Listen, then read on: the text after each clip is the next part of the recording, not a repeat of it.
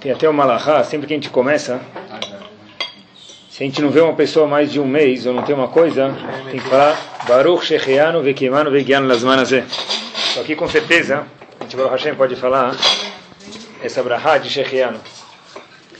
Tem uma coisa que eu vi faz, uh, faz uns dois meses. Quando eu vi, eu fiquei super espantado. E eu falei para todo mundo que eu achava, todo mundo que eu encontrava, eu contava isso aqui. Já contei para vocês, um dos rabinos de Shiva de que fundou Shiva de é chamado Rav Kahneman. Ele que fundou Shiva de em Bnei aqui em Israel. Então, ele acostumava às vezes ir para a própria Yeshiva e visitar as crianças. Ele é a pessoa que arrecadava fundos para Yeshiva, ele fundou, instituiu Yeshiva, mas ele acostumava visitar as pessoas, as crianças, os alunos.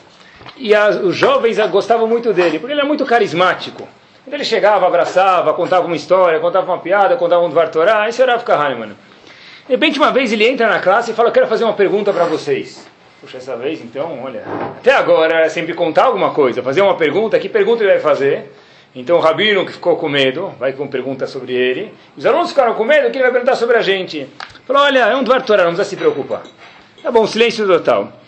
Rav Kahneman fez a seguinte questão, no fim da Amidá que a gente faz todo dia, tem um costume de se falar um passuco. Logo antes de falar o último Yehir Ason Leifi, no finzinho da Amidá, Shacharit Minharvit, tem um costume de falar um passuco que começa com a primeira letra do nome e termina com a última letra do nome. Por exemplo, meu nome é Binyamin, eu falo passuco, Baruch Adonai Leolam, Amém ve Amém. Começa com Bet e acaba com Nun. Então tem um costume de começar o terminar a Amidá, no finzinho falar um passuco de novo, que começa com a primeira letra do nome termina com a última. Então perguntou Rav Kahneman para os alunos, vocês conhecem esse costume? Então um falou, claro, Rav, a gente conhece. Passamos no teste, ele falou, ainda não. Por que, que tem esse costume? Então os alunos falaram, ah, Rav, isso é fácil. Então um aluno levanta a mão e fala, tem um Rav chamado Shilah HaKadosh, e ele fala que esse costume é pela seguinte razão. Porque no futuro, daqui 120 anos, no Yom Adin, quando a pessoa for ser julgada, vão perguntar para ele, não é Bermin, filho de quem? Vão perguntar para ele o quê? Qual é teu nome? Ele, ai, esqueci. Então, para não esquecer, ele fala esse passuco para lembrar o nome dele. Oh, então, o aluno falou, sabe o nome do rabino que instituiu esse decreto, esse, esse costume, tudo bem. Pergunta Rav Kahneman para os alunos, Habibi, quantas vezes por dia você fala teu nome? Eu? Mil vezes. Qual é teu nome na classe? Não sei o que lá, presente. Alguém te pergunta na rua que teu nome, ele fala Jaime. E teu nome, Moishe. E teu nome, Yankee. Que alguém vai esquecer o nome dele? A coisa que a gente mais sabe no mundo, olha que fenomenal, é o nosso nome. Por que, que precisa de um passuco no fim da Amidá para lembrar o meu nome daqui a 120 anos? Se tem uma coisa que a gente sabe, é nosso nome. Assim perguntou Rav Kahneman para os alunos. E aí o silêncio foi total de verdade. Rav Kahneman disse o seguinte, olha que fantástico, quando eu vi isso eu contei para todo mundo que vinha à minha frente, porque é uma coisa tão bonita. Rav Kahneman falou o seguinte, é uma coisa muito verdadeira. Quando no dia depois de 120 anos bem vividos, tem o Yom Adin, o julgamento. E a pessoa fica assustada. Quando ele fica assustada, ele esquece o nome dele. Ah, mas como? Ele falou o nome dele mil vezes por dia, mil vezes em um ano. Por que falar o passuco na Midá vai lembrar ele melhor? Disse Rav Kahneman no seguinte: Porque tudo no mundo se perde, exceto o Torá. Portanto, se você falou qual é teu nome, meu nome é Chaim, meu nome é Moshe, meu nome é Binyamin, meu nome é Reuven, meu nome é Sarai, isso não fica. Agora, se você associou isso de alguma forma com o Torá, aí vai ficar para a eternidade. Por isso disse Rav Kahneman, mesmo que você fale teu nome milhares de vezes por ano, ainda assim, para você lembrar alguma coisa na eternidade, daqui 120 anos, aí sempre precisa ter um passo para conectar isso com o Torá. E olha que fenomenal, pessoal, porque a única coisa que fica, disse Rav Kahneman, depois de 120 anos, tudo é necessário, mas o que fica de verdade é só a Torá que a pessoa se envolveu, é só as mitzvot que a pessoa se envolveu. Baruch Hashem, então, voltamos aqui, falar de Torá, que nos acompanha durante a nossa vida inteira, que a gente possa aprender sempre alguma coisa, Bezrat Hashem. Bom, é, o assunto, na verdade, eu, quando era a Copa do Mundo, então não podia, às vezes, não tocar na Copa do Mundo, o assunto mudou, não é mais Copa do Mundo, atualidade, nosso tio nem sempre Bom, eu acho que é atualidade, porque tudo que tem a ver com Torá tem a ver com a nossa vida. Eu sempre procuro olhar dessa forma. Mas é uma coisa super importante para os nossos dias, e eu pensei alguns dias, algumas semanas, algum, bastante horas sobre isso, e acho que tem uma mensagem importante para a gente aqui. Que Yehudi hoje, seja ele de São Paulo, Estados Unidos, Belo Horizonte, Rio, interior, exterior, onde for, pessoal, que tem audácia de não abrir a página internacional do jornal. Se um Yehudi que lê jornal, a primeira coisa que ele vai ver é a página internacional hoje. A gente pode, infelizmente, contar Sfirata Omer, Hayom, Esrim Veshmona Yom. Hoje passaram 28 dias daquela guerra que está tendo. Que ninguém gosta, Yehudim, e não Yehudim também, ninguém gosta que tenha guerra, com certeza. Tem palavras que eu não conhecia. A palavra pigua, para mim, não era famosa. A palavra pigua hoje, atentado, é uma palavra que se fala torta à esquerda, é uma coisa que, mesmo quem não fala hebraico, já conhece essa palavra. Ah, sequestrado, míssel, bomba, queimou, civil morto, civil não morto. São palavras que na verdade a gente escuta e já virou parte do nosso cotidiano. São 28 dias de guerra, né? Seja o último, se Bezat Hashem, mas Hashem que faz as coisas do jeito que ele gosta. O que a Torá tem a dizer para a gente sobre isso, pessoal? E com certeza a Torá tem, porque se está no mundo, a gente tem que ver na Torá. Vamos começar por aqui. Torá pergunta para gente, eu pergunto para vocês o seguinte: qual é a função do Yetzirará no mundo? A Kadosh Baruch criou o chamado Yetzirará, instinto negativo. Qual é a função que esse Yetzirará tem no mundo? Hum? Alguém vai ser... Ah, beleza, fazer com que a gente peque. Olha que fantástico, pessoal. Olha como é que é importante olhar para o manual da vida, chamado Torá, para ver as coisas. Olha que fantástico. Está escrito em Parashat Trumah, Ve'asuli migdash ve'shachanti betocham. Kadosh Baruch Hu fala, olha, faz uma casa para mim, constrói uma matriz para mim, uma, um, uma casa para mim nesse mundo e eu vou poder morar lá. O chamado Betamikdash, o Mishkan. Hafetz Haim pergunta o seguinte, espera aí, fazer uma casa para Hashem? Quem criou o mundo inteiro? A Kadosh Baruch Hu. Ele criou o mundo inteiro, agora eu vou fazer uma casa para ele? Como a Kadosh Baruch Hu pede, faça uma casa para mim. A Kadosh Baruch Hu é chamado Melokol Haaretz, que Vodô Hashem preenche o mundo inteiro. Agora a gente vai construir uma casa para ele, que audácia. Na verdade, diz Ravetz Haim, é claro que Hashem constrói uma casa se ele quiser para ele. Ele o mundo inteiro, o fato é. Porém, diz Ravetz Haim, olha, que a Kadosh Baruch Hu quer é o nosso esforço. Ele podia construir uma casa, podia fazer tudo no mundo, mas a Kadosh Baruch Hu quer a nossa participação, que a gente tenha ações nesse mundo, nossa participação nesse mundo. Explico melhor. Existe uma briga muito famosa que aconteceu na Torá. Na verdade, é uma briga simples, mas a repercussão dela foi muito grande. Yaakov e Esav, os dois irmãos gêmeos. De repente, esses dois irmãos gêmeos, Yaakov e Esav, Yaakov um dos avós, se encontram. E aí, logo, na verdade, melhor dizendo, logo antes de se encontrar, Yaakov fica num lugar à noite sozinho, diz a Torá pra gente. E aí, o anjo do, do Esav vem brigar, guerrear com Yaakov. Uma guerra física, parece da Gemara do Talmud, mas também espiritual. Esse anjo de Esav, ele era mais conhecido, na verdade, no RG dele, no passaporte, estava escrito anjo de Esav. Mas pela turma ele é conhecido como Yetzerará. Então vamos ver quem é o Yetzerará de verdade. Vamos desmascarar o Yetzerará. A gente falou aqui que o objetivo dele era, na verdade, desfazer, na verdade, fazer a gente pecar. Vamos ver se esse é o objetivo dele de verdade. Já, já tinha Yetzerará, mas aqui era uma briga forte que tinha Yetzerará com Yaakov, que é o símbolo da Torá.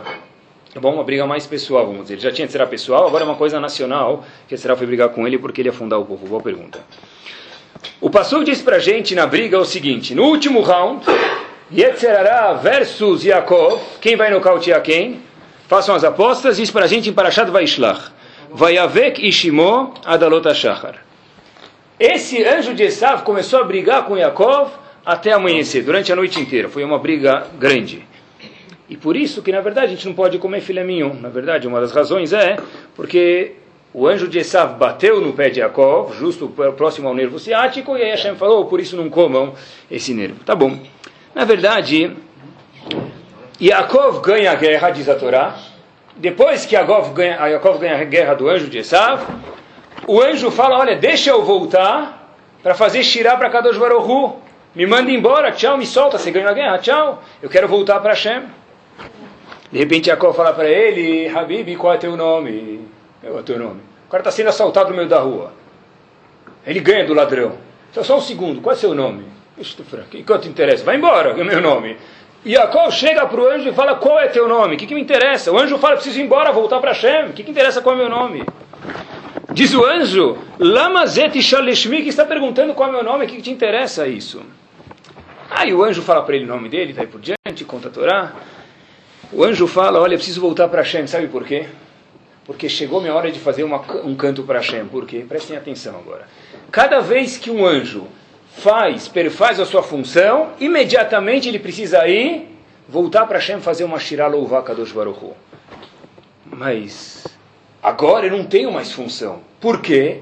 Prestem bastante atenção, porque a função do anjo era fazer com que Yaakov passasse o teste e não pecar. Porque fato é que Yaakov não pecou. Yaakov ganhou do anjo e o anjo falou: Olha, agora que você ganhou de mim, eu passei o meu teste, eu preciso subir para Kadosh, subir para Kadosh Baruchu, fazer você fazer Shirah para Hashem louvar Kadosh Baruchu. Diferente do que todo mundo pensa, pessoal. Todo mundo não, mas que a gente sempre pensa também, talvez pensava diferente, com certeza pensava diferente.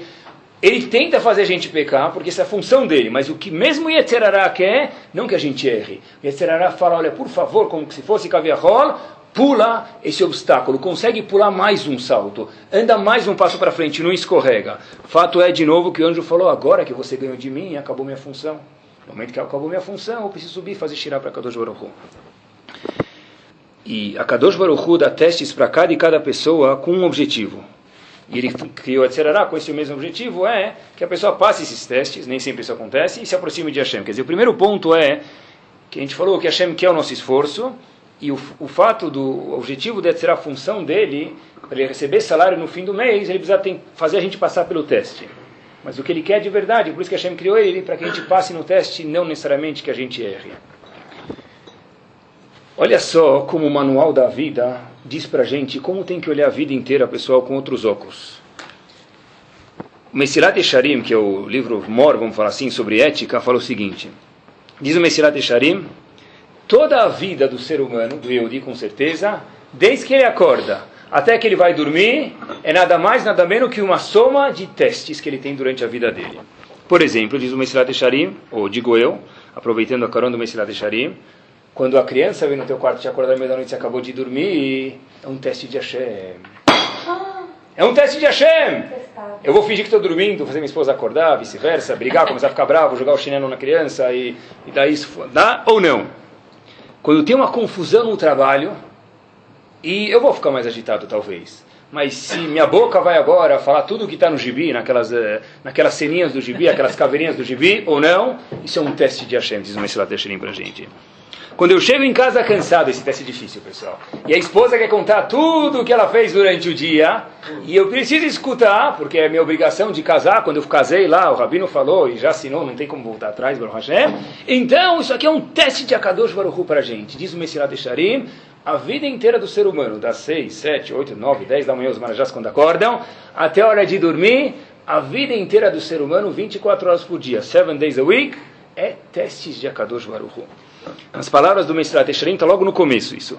Que olam ben letov ben lera. Tudo que acontece no mundo, seja bom ou contrário. Hineem nisionot leadam. É tudo, tudo, tudo testes para o ser humano. Uma vez, tinha um, um bar mitzvah e o pai do aluno, o aluno chama Samuel Roy Michel, o pai dele, foi falar algumas palavrinhas. Ele falou as seguintes palavras, era Shabbat, ele falou as seguintes palavras. Nunca esqueci, faz acho que dois anos. O fogo provém do atrito de duas pedras. Mas Hum. Assim, assim só que sai fogo. Se a pessoa quer se iluminar, se ele quer crescer, muitas vezes tem que ter atritos. Não é para o marido brigar com a esposa nem vice-versa. Mas quando ele tem atritos na vida, com situações, o fogo de verdade só aparece quando tem atrito. Porque quando está tudo bem, nem sempre é muito difícil que a pessoa cresça. O fogo só aparece de verdade quando tem atrito entre duas pessoas. É entre duas situações, não duas pessoas. Bom. O fogo é positivo? Fogo é positivo. Como tua esposa cozinha? Como que acende a luz da tua casa? Como você tem aquecedor e daí por diante? Pessoal, é o, se a gente for ver, um dos testes da pessoa também, até assim falo que é segurar para Shalom Bait, é rezar para que a esposa tenha uma boa empregada. Eu estou passando por isso agora, minha esposa não está achando. Minha esposa sempre me pergunta se estou fazendo desfilar. Entra na fila. Isso. Tá bom? Esse é um dos testes. Bom, anyways, voltamos. E olha que interessante, já que a gente está falando sobre inicionot, sobre testes, sobre dificuldades, cada pessoa encara, encara as dificuldades de uma forma diferente. Sabe que tem um Rav muito grande que faleceu talvez há 50 anos atrás, 50, 60 anos atrás, o Hazonish. Uma vez chegaram para o Hazonish, talvez era uma época que nem hoje em dia, essas guerras incômodas para todo mundo, e falaram para ele, Rav, a geração está com muitos problemas. Razonete vira para essas pessoas importantes e fala para eles o seguinte: né? deve, deve ser que Hashem quer muito que a gente faça tefilá para ele. Repito, fato que estão havendo problemas, deve ser que com certeza Kadosh Baruch quer que façamos tefilá para ele, rezamos para ele. Quer dizer, uma coisa que com certeza todo Yodi pode, precisa fazer numa hora de teste é se aproximar de Akadosh Baruch uma outra opção é a pessoa se virar e se rebelar contra. A pessoa sempre tem dois approaches para a situação, mas o Hazonish falou, olha, se está acontecendo uma coisa difícil, deve ser que Kadosh Baruch está procurando escutar as nossas filotas, as nossas rezas. E, pessoal, olha que interessante, o coração dos, dos testes nos ensinou das dificuldades que a pessoa tem na vida, e tem centenas por dia, é o seguinte... Quais são os dez testes de Abraão? Abraão ficou super famoso, o primeiro dos patriarcas, porque ele tinha dez testes. Quais são os dez testes? Então vamos, eu peguei quatro, cinco, tá bom? Vai. Primeiro teste de Abraão tem machloket, mas eu peguei talvez os que são, uh, não tem discussão. Primeiro teste de Abraão Avino é Lech Lecha. Vai embora da tua casa. Em árabe, vai daqui. Não é? Já falou para ele, vai embora da tua casa. Tá bom. Outro teste, Hashem chega e fala, Abraão, você está tão jovem, 100 anos de idade, Pega aí o, aquela, tá vendo aquela pedra lá? Faz uma coisa chamada Brit Milá em você próprio. Que anestesia? É, toma um copinho de guaraná. O que, que tinha anestesia naquela época? Não. Segundo teste de Abraão. Mais um teste de Abraão Avino. Manda o teu filho Ismael embora de casa com a tua primeira esposa Hagar. Mas não manda ele embora com é, cortejo, ar-condicionado. Faz para ele um sanduíche de labne e um copinho d'água e manda ele para o deserto. Só isso, manda ele embora. Isso foi um teste para Avram Avinu. E talvez mais um teste para Avram Avinu, vamos falar, era Akedat Yitzhak. Sacrificar o filho dele, que ele tanto esperou, Yitzhak, lá no altar, Hashem. Quer dizer, no filho não acabou não sendo sacrificado, mas Hashem viu que ele queria, que ele faria isso por ele. Tá bom. Esses são os testes de Avram Avinu. A pergunta que tem que se fazer, que às vezes a gente não faz, pessoal, olha que bárbaro, sempre dá para cavar na Torá e ver uma coisa nova. Cadê o Avram Avinu que todo mundo conhece? Quem é Avram Avinu de verdade? Se a gente perguntar para toda criança, Avram Avinu lembra o quê? Qual os tempos? Qual o carimbo de Avram Avinu? Achanasat Orhim, Chesed, bondade, Parashat Vayera. Abre a Parashat Dezenas, de Psukim, que contam para a gente como Avram acordou e viu aqueles beduínos fumando narguila. Chama eles, vem aqui! Avram Avinu jogou sheshbesh com eles, convidou eles para comer. Cadê, cadê terceiro dia do Brit Milá? Cadê esse teste na Torá? Isso não é um teste. Que não teste. Eles eram anjos. Você sabe que eles eram anjos. Avram Avinu não sabia disso. Até que a Torá esqueceu. Talvez não. Como pode ser que isso não é um teste para Avram Avinu? O símbolo de Avram Avinu é Chesed, pessoal. É bondade. De repente não. Lech Lecha, Brit Milá. Isso aqui é muito, é muito mais difícil que Brit Milá. Quando se fala de testes, por isso que precisa falar disso, pessoal. Tudo que é o Teva, tudo que é a natureza da pessoa, a pessoa recebe mérito, recebe sahara, recebe recompensa por isso. Mas isso nunca foi e nunca vai ser um teste para a pessoa. Para Avram Avinu, dentro do sangue dele, se cortava o sangue dele, sabia, jorrava o quê? Chesed, bondade. Chesed, bondade. É difícil, ele vai receber mérito por isso? Claro. Incalculável, sim. Mas testes de Avram Avinu nunca serão e nunca vão ser. Porque para ser um teste para alguém é o que a gente menos gosta. Algo que vai contra a minha natureza. Por isso que o resto de Avram Avinu ele é mencionado na Torá, mas nunca foi nunca será nem um dos dez testes de Avram Avinu de acordo com nenhuma das opiniões. Tudo que é natureza da pessoa, ele não tem... Não pode chamar isso de teste. Fato é, pessoal, se Avram Avinu representa Hesed, quase todos os testes rodam em volta do que? De ser cruel. Por exemplo, Hashem chega para Avram e fala: ah, Você tem um filho, Avram? Você ajuda todos os filhos das pessoas? Você ajuda todo mundo a dar comida? Pega o teu filho e manda ele embora de casa sem comida. Eu quero ver se isso aqui você vai fazer ou não. Mas eu ajudo o mundo inteiro e vou mandar meu filho embora? Bom, e foi fácil ou não foi? Avinu aceitou sobre si. É, mas não foi fácil. Diz a Torá para a gente em Parashat Vairá, Perek Chaf Alef Pasuk Yudalef. Vairá adavar me'od bene Avraham alodot beno. Avraham ficou com o coração na mão quando ele mandou o próprio filho dele Ishmael embora de casa. Porque Avraham falou, olha, Eu faço resto de bondade com o mundo inteiro, agora eu vou mandar meu filho embora? É. E por isso que é um teste. Se você é mil por cento resto de bondade, algo que é o oposto de bondade, obrigado por Hashem, isso aqui é um teste. Yaakov, quem era Yaakov? Yaakov era Ishtam Yoshevo Alim. Yaakov era uma pessoa 100% íntegra. Yaakov, por favor, levanta-se da sua cadeira, vai morar com um moço chamado Lavan. Lavan, de branco, só tinha um nome, diz Ramin pra gente. A única coisa, Lavan quer dizer branco, a única coisa que ele tinha de branco é o nome dele. Só isso que ele tinha. E por isso que foi um teste para Lavan, para Yaakov. Para Yaakov ficar sentado dando Torá, ele recebeu o mérito por isso, mas o teste dele era fugir de Esav e daí por diante. Mente para o teu pai, rouba as brachot. Como eu vou roubar as brachot? Vai roubar as brachot. Mas é, é você mesmo vai roubar as brachot. Mas eu sou. É, vai você roubar as brachot, são teus testes. Tá bom? Só para vocês terem uma ideia, que sogro ótimo e apreciar o sogro de vocês. Lavan enrolou Yaakov cem vezes em seis anos. Enrolar não é vou te buscar cinco e buscou ele a cinco e quinze. Enrolar quer dizer fazer um contrato, fazer duplicata e cancelar o pedido. Cem vezes a mesmo, o mesmo cliente Lavan, seis anos, dá uma média de 20 vezes por ano, Interessante que Jacob ainda deu crédito para o sogro dele. Tá bom? Então, na verdade, interessante como uma pessoa tão íntegra ia se colocar numa situação dessa. Por isso que esse era um dos testes de Yaakov. Porque o teste vai sempre contra a natureza da pessoa, pessoal. E uma pessoa que faz Hesed é muito fácil fazer ser bondoso, né? Apesar que vai ter mérito por isso, mas isso aqui não é um teste. Sabe que contam? Olha para a gente ver até onde vai isso. A história aconteceu. Tinha um indivíduo que ele é um filântropo famoso ele adorava fazer projetos em Indonésia e muitos lugares, né? Uma pessoa que sempre ajudava pessoas, não só com dinheiro, o Begufó também. Ele via pessoas, ele ajudava a atravessar a rua, ajudava um senhor muito rico.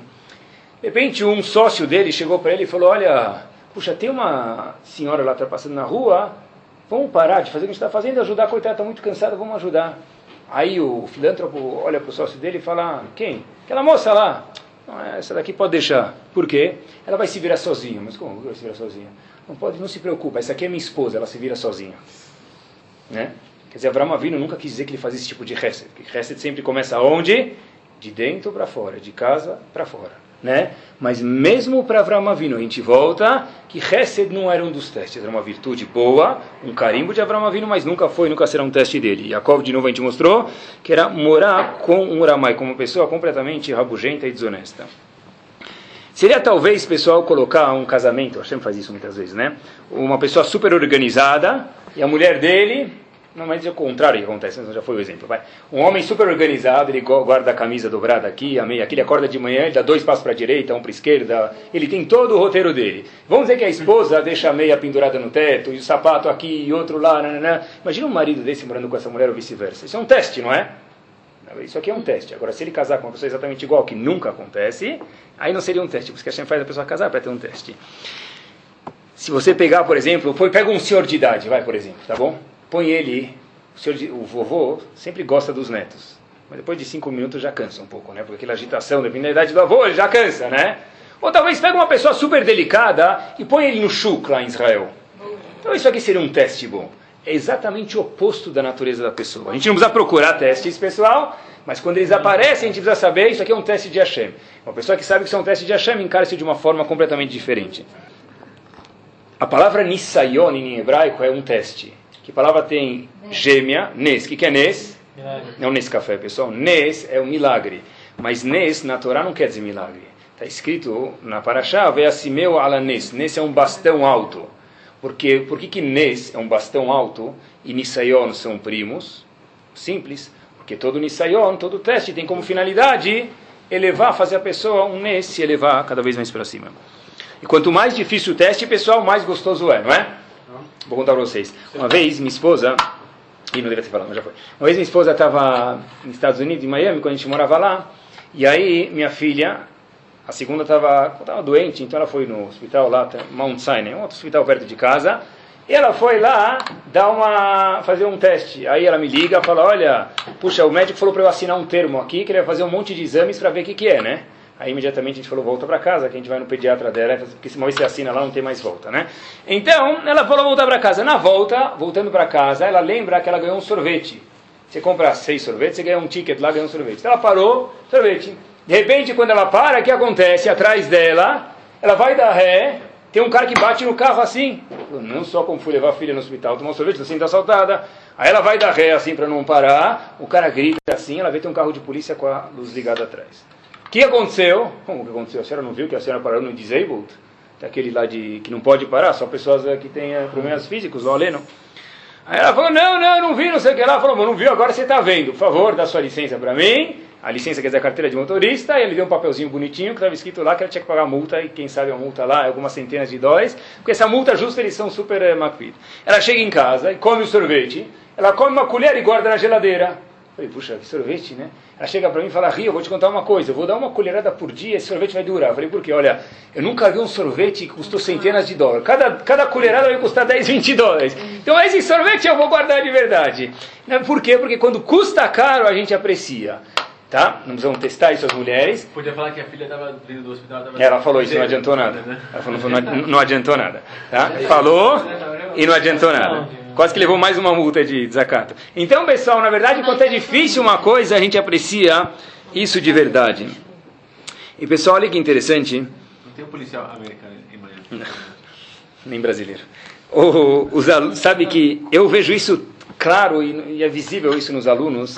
Todos os alunos que saíram deste Estival, do terceiro colegial, terminaram e foram é, procurar coisas que são, não precisa ser, não foram estudar Torá, mas nem sempre que são obrigados a ser avrehim, alguns vão trabalhar, mas não interessa. Mas como foi estudar um pouco de Torá, eu vejo uma diferença clara nas pessoas que continuaram estudando, eu vejo isso.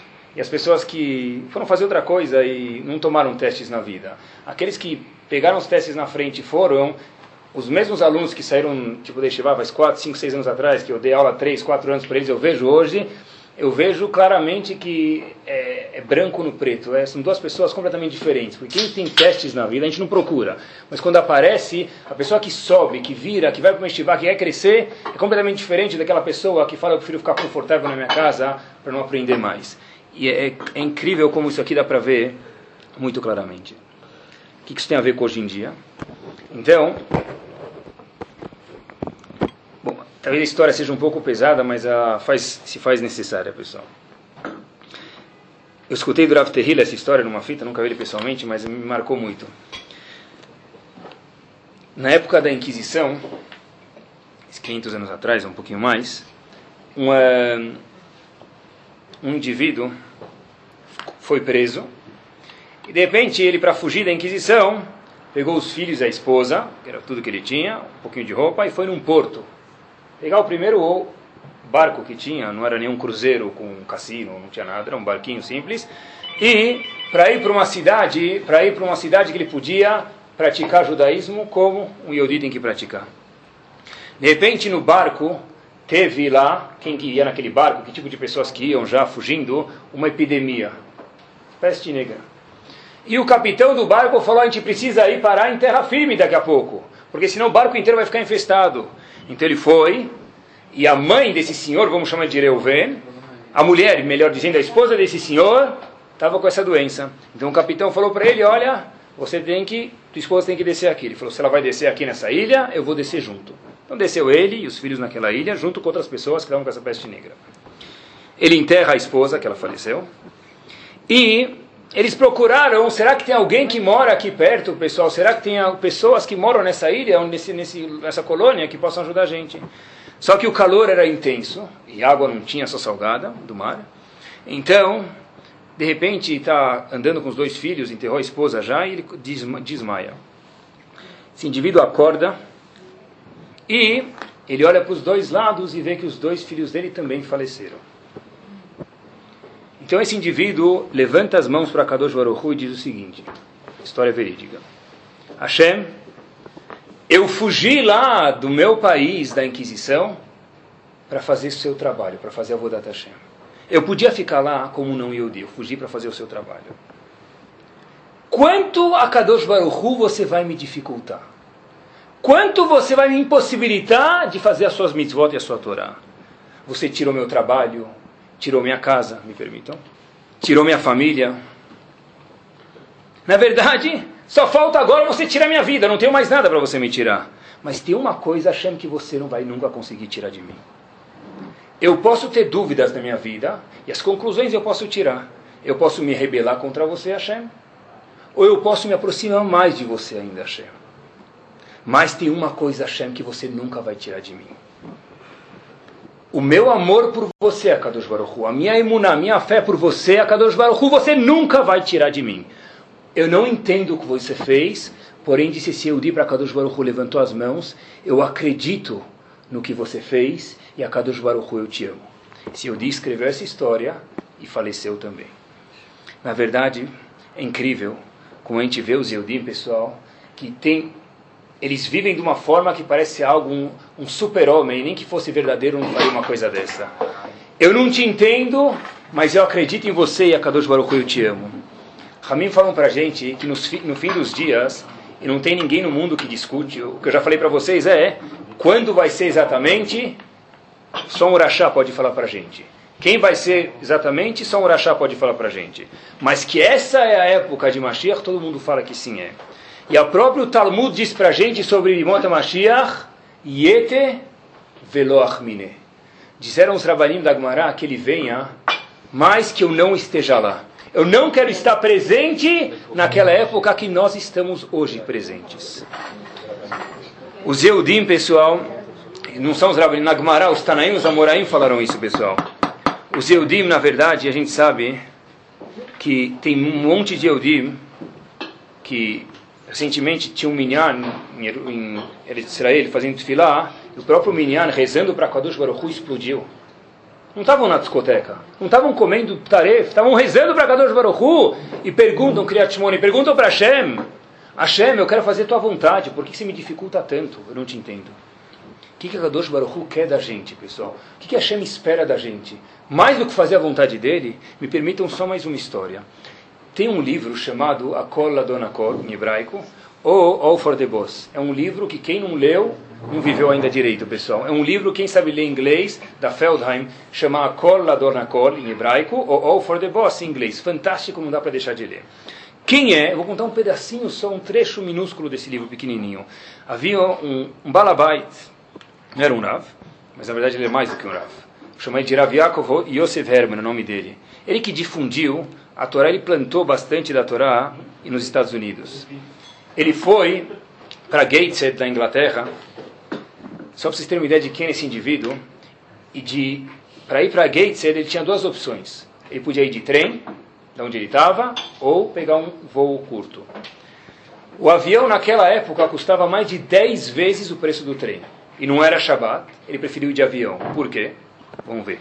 Ele chega às 10 e meia da noite, na casa do Rav Dessler, Rav Dessler, autor do Mirtav Melial, na Inglaterra, e, e o Rav Dessler fala, você acabou de chegar, o que eu posso te dar? Rav, me dá o um minyan para fazer Arvit. Ele não precisava falar Kadish. Rav, me dá um minyan para fazer Arvit. Mais do que 10 vezes a passagem para fazer Arvit. Esse mesmo Rav Herman, chega em Haifa, 1939. Eu falo a data porque é importante que a gente saiba a Segunda Guerra Mundial. De repente, esse Rav Herman, o personagem principal desse All the Boss, ele chega por uh, falta de opção, sexta-feira, duas e meia da tarde, no porto. Só que o porto estava na mão de quem naquela época? Dos ingleses, domínio britânico. Ótimo. De repente, chegam para ele e chega tudo junto e descarregam 16 caixas, está escrito lá 16 caixas de madeira e 5 malas que é o que ele tinha. Sexta-feira, duas e meia, três da tarde. Ele pega uma maleta na mão, ele e a esposa, e vão passar pela alfândega. Então, diz o moço britânico lá, Your passport, please. Ele mostra o que ele tem. Where's your luggage? Cadê o seu, suas maletas? Está aqui, uma maleta minha e uma minha esposa. É isso que você trouxe de mudança? Época de Segunda Guerra Mundial. Não, eu tenho mais 16 caixas e três malas, que no total são 16 e 5, eu peguei duas. Mas uh, a gente vai deixar isso aqui até Motzei Shabbat, porque daqui a pouco vai ser Shabbat, se eu ficar para pegar, eu vou perder tudo que eu tenho. Eu prefiro deixar aqui, depois eu pego. Diz o moço britânico para ele, olha em inglês, mas uh, Motzei Shabbat, você acha que você está onde? Aqui? À noite não tem ninguém cuidando. Os árabes vão vir pegar, não vai sobrar nada. Diz Yosef Herman para ele o seguinte, eu estou faz 60 anos nos Estados Unidos, longe de Israel. Eu nunca fiz Hilul Shabbat na minha vida. Não vai ser hoje. Por favor, me deixa passar. Ótimo. Tá bom? passa, quer deixar as coisas aqui, passa. Rav Herman passa, atravessa. E ele vai passar Shabbat num conhecido dele. E as 16 caixas e as três malas ficam lá. Era tudo que ele tinha, pessoal. Não foi compras de Miami que ele foi trazer. Ele volta para o porto Motzei Shabbat procurar. Então ele volta e ele chega lá e fala: Olha, talvez tem algumas caixas aqui. Meu nome é Herman, que eu deixei aqui. O guarda começa a rir e fala: Quê? Caixas? Caixas do quê? Eu vim ontem num, num navio, pá, conta toda a história. Fala: Ah, por sua culpa meu superior me deixou aqui essa noite. Como assim? Meu superior falou para mim o seguinte: tem um indivíduo chamado Herman que deixou as malas dele para cumprir Shabat. Não era o Yehudi, o supervisor dele. E esse indivíduo, na verdade, foi para cumprir Shabat, porque disse que nunca profanou o Shabat.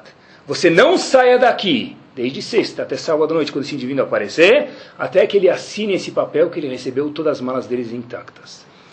Disse o Shomer, lá, o guardinha lá, em inglês, para ele, eu só não entendi porque meu superior falou que o Shabat acaba às 5 e meia, o senhor me deixou aqui até 7 e 15 Falei que eu cumpro o Rabenotam. Rabenotam, na verdade, acaba Shabat um pouco mais tarde, a opinião que diz que Shabat acaba um pouco mais tarde. Mas, pessoal, é interessante, com pessoas como essa, a gente pergunta para Hashem, olha, o que, que, que, que Hashem quer mais da gente? O que, que Hashem quer mais da gente? Eu, quando escutei isso aqui, estou, chorei. O que, que Hashem quer mais da gente, pessoal? Alguma vez, preparando o shiur, e aí eu vi num remédio o seguinte, todos os remédios têm isso. Ao persistirem os sintomas, consulte o médico. O médico deverá ser consultado. Na verdade, os nossos sintomas estão persistindo. O fato é que não tem o Yodi que não está sofrendo o que acontece com nossos irmãos no mundo. Então, na verdade, olha, os sintomas estão persistindo, a gente precisa consultar nossos médicos.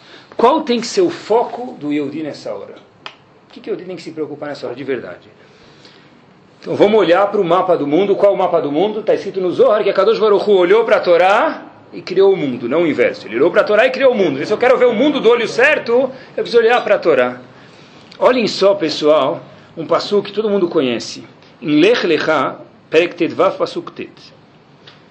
Da onde a gente sabe que a gente vai ganhar Israel? Quem falou para a gente que essa terra pertence aos Yudim? Então está escrito que Hashem fez um pacto com Abraão chamado Brit Ben Habetarim. Fantástico, é famosíssimo. Fez um pacto com Abraão Avino. Qual foi o, o, pacto? Da seguinte forma, Abraão Avinu trouxe alguns animais, após merecer esse, essa terra, cortou no meio, exceto uma pomba. Por isso que o cartão de Shanatová de parentes é uma pomba, tá? A pombinha ficou famosa até hoje, talvez. Ou talvez seja por Noah, tanto faz. Mas essa pomba representa Bnei Israel. Essa pomba está escrito que ele não partiu no meio.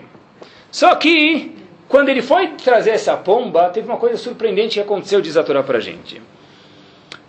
Passou conta bem o seguinte: Vayere da'ait el hapegarim vayashav Avram. Haviam os, eu procurei a tradução, abutres, para esse desenho, né? Abutres é como se fosse um animal, um, é, já viram aqueles animais que ficam voando alto para comer carcaças, comer, como fala? Animais mortos. Na verdade, eu estava uma vez, é, faz um ano e meio, numa praia deserta com minha família, e tinha lá um, uma, sei, um cachorro lá que estava morto, sei lá, tava, aí eu fiquei longe, de repente desceu um abutre desse voando lá em cima, eu pensei que ia rapar minha careca, ia me cortar de verdade. Eu fiquei com medo, saí correndo, eles descem assim, parece um F-16, sobe assim, pegam, né? Quem já viu, assusta de verdade. Então, de repente, o Passuco fala pra gente que o abutre desceu para comer essa carcaça aí, que Avram Avinu matou os animais. Só que Avram Avinu, o que, que ele fez? O que, que Avram Avinu fez? Então, Ramin falou para a gente que isso aqui não é nada mais, nada menos que, que a Torá conta para a gente, tem alguma coisa para a gente aprender. Isso representa o fim dos dias, que é hoje em dia que todos os Rabanim concordam. No fim dos dias está escrito, olha a mesma coisa, o abutre vai tentar descer, comer a gente, a pomba, mas não vai conseguir. Não vai conseguir. Qual é, foi a reação de Avram Avinu quando o abutre desceu, pessoal? Olha o que a Torá fala para a gente, olha que fascinante. Avram Avinu está escrito, Vayeshevotam Avram. Avram Avinu espantou os abutres. Quando ele viu os abutres descendo, ele não queria que comece o corban no sacrifício que ele tinha que dar para Hashem. Avram Avinu de imediato foi lá espantar o abutre. Vayeshe, votam Avram, assim diz o passou para a gente em Lech Lechá. Essa é a tradução das palavras. Só que olha que fantástico o Midrash. Talvez nosso foco seria o quê? Espantar eles, não é? Espantar nossos inimigos. O Midrash fala que isso é mentira. O que é Vayeshevotam Avram? Avram Avinu não foi espantar os abutres. Amara Biossi, diz o Midrash Rabbah sobre esse pasuk. Nasav Avram Avinu Mechisha, Ve'amakish Leon Velohayu Mitkashim. Avram Avinu foi espantar o abutre para não comer essa pomba que era o sacrifício que representava Bnei Estrelos Eudim, e o abutre não ir embora. Afal Pichen, o que está escrito depois? Vayeshev Avram. Vayeshev Avram, diz o Midrash, não é que ele voltou para espantar de novo o abutre. Vayeshev, diz o Midrash, Vayeshev Avraham Bitshuva. O que, que Avram Avinu fez? Eu vou sair, eu vou, eu vou tirar minha mão, não vou me manter fisicamente agora. Eu vou me abster daqui porque eu vi que fisicamente eu não consigo. E eu vou fazer, Vayeshev Avram foi fazer chuva. Ramim falam para a gente, pessoal, de novo, que isso é uma lição para os nossos dias. E quem está guerreando no fronte tem que guerrear. Mas nós temos um papel não menos importante do que guerrear no nosso fronte. Aqui no Brasil, Vayeshev Avram, fazer o que Avram Avinu fez. Avram Avinu está escrito, Vayeshev Avram Avinu fez chuva. Avram Avinu falou, olha, eu vou me aproximar de Akadosh Baruch Hu. Não vai ser fácil de novo. Yeteveloch Minechamim falaram que venha Mashiach e eu não esteja nessa geração, porque vai ser ruim, a gente vê isso. Mas mesmo assim, a Kadosh Baruch Hu fala, Vayeshev Avram. A nossa função, pessoal, apesar de estar informado nas notícias, em vez de gastar uma hora e meia em falar sobre as notícias, podia gastar meia hora, uma hora estudar um pouquinho mais de Torá durante a semana. Uma hora melhorar alguma mitzvah. Isso que Avram Avinu fez, Vayeshev Avraham. A Gemara fala para a gente no finzinho do tratado de Sotá o seguinte. A Gemara dá alguns sinais incríveis como que eles todos se realizam hoje mas a, a Mishnah ela fala no fim de Sotá, a última, a última folha de Sotá, que que, que, a gente precisa fazer nos fins dos dias que são hoje? Em lá no Leishaen, ela, a famosa música, Alavino Shebashamayim. Hashem fala para a gente, olha, a gente precisa se apoiar nesses dias em Akadosh Baruch Apesar que não é de fácil, mas precisa. Na verdade, em português seria, não deixa a peteca cair, mantenha lá em cima. Eu não te entendo, Hashem, na história. Eu não te entendo, mas uma coisa você não vai tirar de mim: minha fé e meu amor por você. Isso que Yehudi tem que prezar, falar nos dias de hoje. Por que, que tem pessoas que estavam em Israel estudando no Betamidrash e hoje perderam a casa, tem que mudar, morar de visita no bunker de casa de outra pessoa em outra cidade? Por que eles? Eles não estavam comendo porco, não estavam fazendo nada de errado. Eu não te entendo, Hashem. Mas mesmo assim, eu te amo e eu tenho fé em você. Yete velochmine que Mashiach venha ou não esteja aqui, mas nós que estamos temos um papel de não deixar a peteca cair. E principalmente para os nossos dias, pessoal, eu, eu, vejo quando nas férias eu saio um pouco de Shivá, você sabe melhor do que eu isso mil vezes, pelo menos, que para ser um Yehudi de verdade não é fácil hoje na rua. Para ficar no escritório e as mulheres do jeito que se vestem na rua e ter encontros e ter clientes homens e mulheres é um teste muito, muito grande para todo homem. Hashem fala para a gente, segura a peteca, não deixa ela cair. Mantenha a perspectiva que você é um Yehudi até o fim. Mesmo que vai ser difícil. Olha, uma mulher que põe uma peruca na cabeça, a gente às vezes leva por... Uh, né? Mas... Uh, imagina só, não vou contar para vocês se eu fiz isso ou não, mas colocar uma vez, para sentir o mesmo que a minha esposa sente, eu colocar a peruca da minha esposa na minha cabeça. É isso que eu senti. É um calor, às vezes vai passear, dar uma volta no Parque Ibirapuera. Eu já de equipar já não aguento mais. Peruca, imagina só. Kadosh Baruch fala, segura a peteca. Porque você de verdade que vai trazer lá para o mundo. Apesar que tem benefício, que a mulher nunca fica de cabelo branco, sempre digo com peruca, mas, mas de verdade é um zerruto fenomenal hoje em dia. Imagina você ir na rua e falar, eu uso peruca porque eu sou judial. Você é louco, que, que, que idiota, que idiotice. É, é, na verdade, é, talvez seja para você uma idiotice, é um valor que eu tenho. Quando a mulher mantém os níveis de recado que ela tem de tzniut, isso na verdade, Mashiach fala para a gente, olha, essas épocas agora, é uma maré completamente contra que a gente tem que abandonar isso, mas a Hashem fala, segura, não deixa a peteca cair. Um Yodi, por exemplo, usar titi, tá calor, o que, você está usando fio? O que, é bang bang agora? Cowboy, fio para fora? Não, eu, não Yodi, o que, que ele pensa da gente? Ele, eu não vou incomodar, eu espero que ele não pense em nada, mas se ele pensar, não interessa, é uma coisa importante para mim. Esse é meu uniforme, não me interessa, eu uso com muito orgulho. Um Yehudi, pessoal, cuidar dos olhos na rua. Que difícil que é. Homem ou mulher, não só de peritud, não só coisa de sexual, né? Eu, preciso, eu, na verdade, não precisa, o carro de todo mundo passa, eu preciso olhar, preciso ficar com inveja. Será que eu não posso cuidar um pouco dos meus olhos? É importante para o Yehudi fazer isso hoje em dia. A boca do Yehudi. Quanta coisa, pessoal, sai da nossa boca, ah, cachuto, cachuto, cachuto que entra, mas o que sai também? São dias que a pessoa precisa se preocupar mais. Vai Avram, Avram, Avram Avinu foi fazer chuva, não foi ler mais um jornal da CNN, não foi ler mais uma página do Estadão. Estou curioso, você tem direito, mas o que, que você participa? Estou vendo todas as notícias. Veja as notícias e melhora um ato de Yehudi que você tem. Faça Teiri, muito bom. É, para a verdade, imagina só um Yehudi, pessoal, para ele cumprir os horários de tefilá dele. Não é fácil. Hoje em dia ainda é é inverno agora, imagina. Só tem que 5 e 15 terminar, como que ele vai fazer?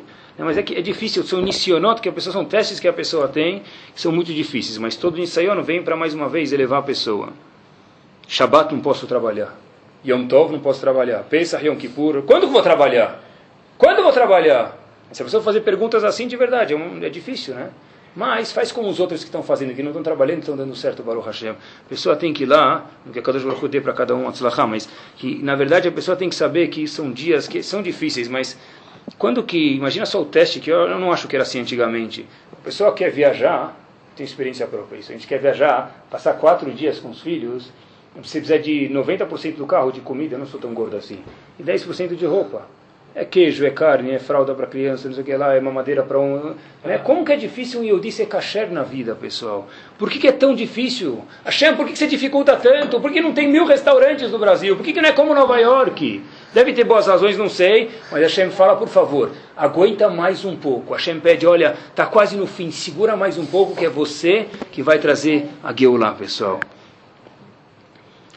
Importantíssimo, talvez o mais importante é quando a gente pode falar para Hashem, e Hashem fala para a gente, olha, cuida do rinur dos teus filhos, cuida de onde ele vai, cuida da educação dos teus filhos, olha onde eles vão parar. Mas todo mundo vai. Mas você não é todo mundo e nem deve ser todo mundo. Será que a única coisa que tem que ter na cabeça dos filhos, isso passa dos pais, é um grande cifrão, um S com dois risquinhos, um cifrão? A Kadosh Baruch fala, é o mundo inteiro, tá... é, mas você não precisa ser materialismo só. São esses dias que a Hashem fala para a gente, é isso que a gente pode proteger. E para a gente ter uma ideia, a gente está falando de Rinur, pessoal de educação, até onde vai isso aqui? Eu li um livro nas férias do meu Shiva de Baltimore, que faleceu, o Rav Weinberg Zatzan, e fizeram uma questão para ele.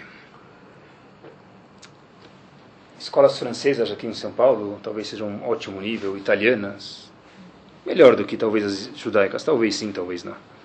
Perguntaram para Weinberg o seguinte, está escrito no livro dele, olha, pode colocar o filho numa escola não Yehudi, seja porque é mais barato e nos Estados Unidos você tem cinco filhos, vai economizar 5 mil dólares por mês, 60 mil dólares por ano. É, escola public school é de graça e tem nível melhor. Diz Rav Weinberg, falou que os Gdolim, e ele próprio concordam com isso, é claro, falam colocar o filho numa escola não Yehudi, é chamado Yahareg Ve'aliavor. Um Yehudi precisa falar, eu me mato, mas não faço isso. Mas qual o problema? O problema é não entender que tem um problema. Esse é o maior problema. Esse é o problema. Na verdade, são dias que a Shem fala para a gente, por favor, acorda. É isso que a Dojo Baruch fala para a gente, pessoal. Não é ver mais uma hora de CNN que vai resolver, nunca resolveu, e ficar falando da direita ou da esquerda que vai resolver. Pode conversar, mas não é isso que vai resolver. Se a gente for ver, por um lado, é incrível como o mundo das estivot ele borbulha. A gente vê como tem pessoas no mundo, mundo, mundo voltando em chuva e acordando, e que a gente possa fazer, a gente faz também, Baruch Hashem, parte desse movimento. E, e, eu, na verdade, tenho a oportunidade um pouco de ver isso com meus olhos mais de perto, justo anteontem, quando eu estava dando, finalizando o shiur, um aluno de Porto Alegre veio no refeitório, na janta, e fazia uma pergunta da Gemara. No meio da janta, ele falou, olha, Rabino, eu estava no meio de estudar lá, a gente estava revisando a Gumará, e aí todo mundo veio jantar, e você veio junto, e tem uma pergunta que ficou para mim, eu quero te perguntar. Um aluno de Porto Alegre, pessoal, que nem sabia o nome dele em hebraico. Quer dizer, o mundo, na verdade, está voltando para Kadosh Baruchu. Mas, por outro lado, tem outro lado da moeda. Se a gente for ver, e é um fato isso, quantos Yehudim no mundo, quantas pessoas no mundo, jovens, judeus, dezenas, centenas, milhares, estão procurando religiões por aí. Hum? É, na verdade, é a nossa escolha, pessoal. E os testes hoje são difíceis. Sabe que teve um dos genros do Rebbe de Kotsk, chamado Admor Misochachov, nome, ele tem um livro chamado Avnei Nezer, ele falou que ele viu na vida inteira dele duas vezes Hilul Shabbat, profanarem o Shabbat duas vezes na vida dele. falou ele, se eu tivesse visto profanar o Shabat três vezes na minha vida, ou seja, uma vez a mais, eu não ia conseguir escrever meu livro Avnei Nezer. Talvez a gente veja três vezes por Shabat, profanar o Shabat. Né? Por, por, né? Que teste que a gente tem de verdade? Fala para nossos filhos, cumpre Shabat quando tem outras pessoas subindo de elevador, é um teste. Mas Hashem fala de novo, segura a peteca. Porque na verdade nós somos Eudim de verdade. E todo Eudim tem que falar para Hashem, eu não te entendo, mas eu te amo de verdade. E eu nunca casei um filho, mas ao mesmo tempo eu já casei. Vou contar para vocês por quê. Às vezes tem alunos agora que o Hashem já ficaram estudando em Shiva 5, 6, 7 anos desde que eu entrei, eu vejo esses alunos estudando, indo para estudar em Shivot em Israel, nos Estados Unidos, voltando a casar. Então, de verdade, eu não sei como que casar um filho, mas um pouco eu sinto. Quanto mais próximo eu era do aluno, na Rupai às vezes eu tenho vontade e choro um pouquinho mesmo, porque eu sinto que eu fiz parte daquele menino. E eu pensei que talvez, a gente pode dizer, na época de Mashiach, quando o Kadosh Baruch Hu achar o momento certo, vai ser a mesma coisa. Quanto mais, a, quando Hashem levantar os panos e falar, ó, oh, Está aqui, esse era o plano. Isso chegou a hora. Quem participou de verdade vai chorar de emoção. Quem se absteve vai ficar olhando lá, que nem se eu for olhar o casamento do filho do primo do meu vizinho, que não tem nada a ver, eu vou participar. Mas eu não vou sentir. A pessoa que participou de verdade, que se envolveu com aquele ratan, com aquela calá, com Bnei Israel, com a Torá, vão chorar na hora de emoção. E quem não participou lá não vai ficar do contrário, pessoal. E Hoje em dia se faz necessário, até a gente for ver, Israel tem, eu não sabia mostrar, né, já faz um tempo, agora todo mundo já sabe, tem celular kasher. Né, imagina só, tem selinho para celular, onde chegamos, né? A máfia deve ser da cachuto, mas não é isso, pessoal. Tá, não é isso. O que é celular kasher? Porque tem celular hoje em dia que, infelizmente, o meu, o meu é muito velho que não tem isso, graças a Deus, mas infelizmente celular hoje tem televisão, tem, uh, tem dá para ver um filme, e os rabanim falando que isso aqui é um problema para pessoas, isso aqui tem muita será muita limitação. Na época do Gaon de Vilna, o teu tem, o teu tem selinho. Na época do Gaon de Vilna, pessoal, com certeza. O meu também, isso que eu falei. Mas na época do Gaon de Vilna, ou do Rabi Akiva, ou de Betilil Bet Shammai, com certeza não tinha outros testes, mas esses testes difíceis, quem fala isso não sou eu, sou os Gdolim, nunca tinham. Hoje em dia o Yodi pode fechar a porta da casa dele e a rua está dentro da casa dele. Não é? São testes que a gente tem hoje em dia, pessoal. E são testes que a Hashem fala para a gente o quê? Se segura, porque agora, na verdade, quem se mantém em cima do Nes, do Nisayon, do Nisinó, dos testes, é Kadosh Baruch Hu, vai, na verdade, pagar ele da forma certa e as pessoas de verdade que vão chorar de emoção por ter participado lá nesses dias. Eu vou terminar com uma história e que a gente lembre de verdade que o nosso foco não tem que ser em só ficar falando de política, mas é Vayeshev Avraham. O Midrash disse para a gente, Vayeshev Avraham, ele tentou espantar como a gente fez, ó, ficar falando, mas ele viu que não adiantava espantar o abutre da pomba. Então Avraham diz o Midrash, Vayeshev, ele voltou a porque ele sabia que se um Yodi morre lá, eu tenho participação aqui. Uma, um Birkat Amazon que eu faço, um Nitilat que eu faço de manhã, eu salvo um Yodi de se machucar em Israel.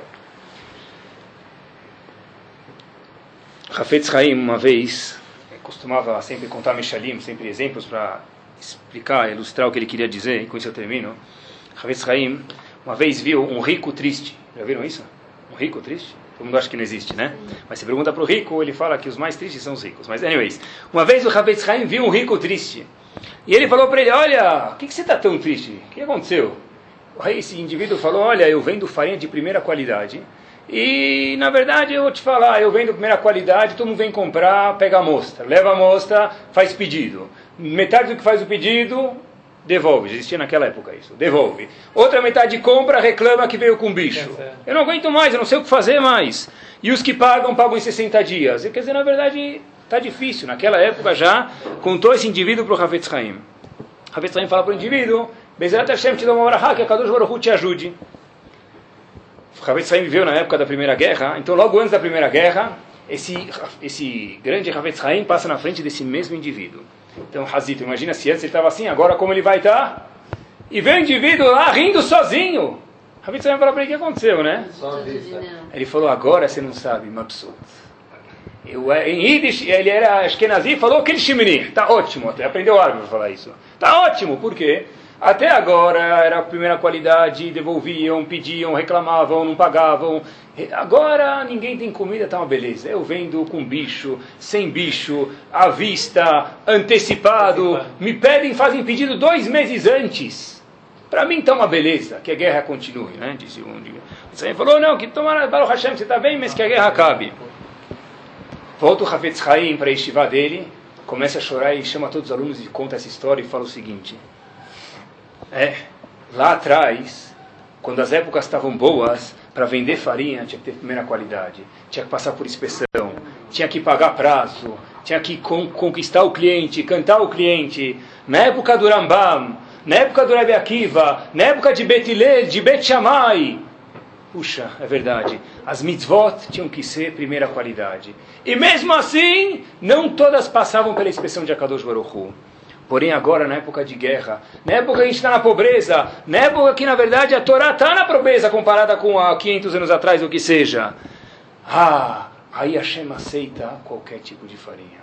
Aí, na verdade, Hashem fala, olha, me traz farinha com bicho, me traz farinha sem bicho, eu te pago à vista, eu te pago antecipado, eu te faço o pedido antes. Eu só te peço uma coisa, disse a Kadosh Baruch. E assim disse o Rabbi para os alunos dele. Me traga a farinha me traga a Torá, me traga mitzvot. Que Bezrat Hashem, no mérito que a gente possa fazer, missionot, passar os nossos testes, que de novo, o objetivo de Etzerará não é fazer a gente errar, que, que a gente passe nossos testes como a gente provou, que no mérito que a gente possa passar os missionot, os nossos testes, que a Kadosh Baruch Hu possa é, se procar e com certeza, na mesma moeda, fazer Nissim, milagres para Bnei Israel.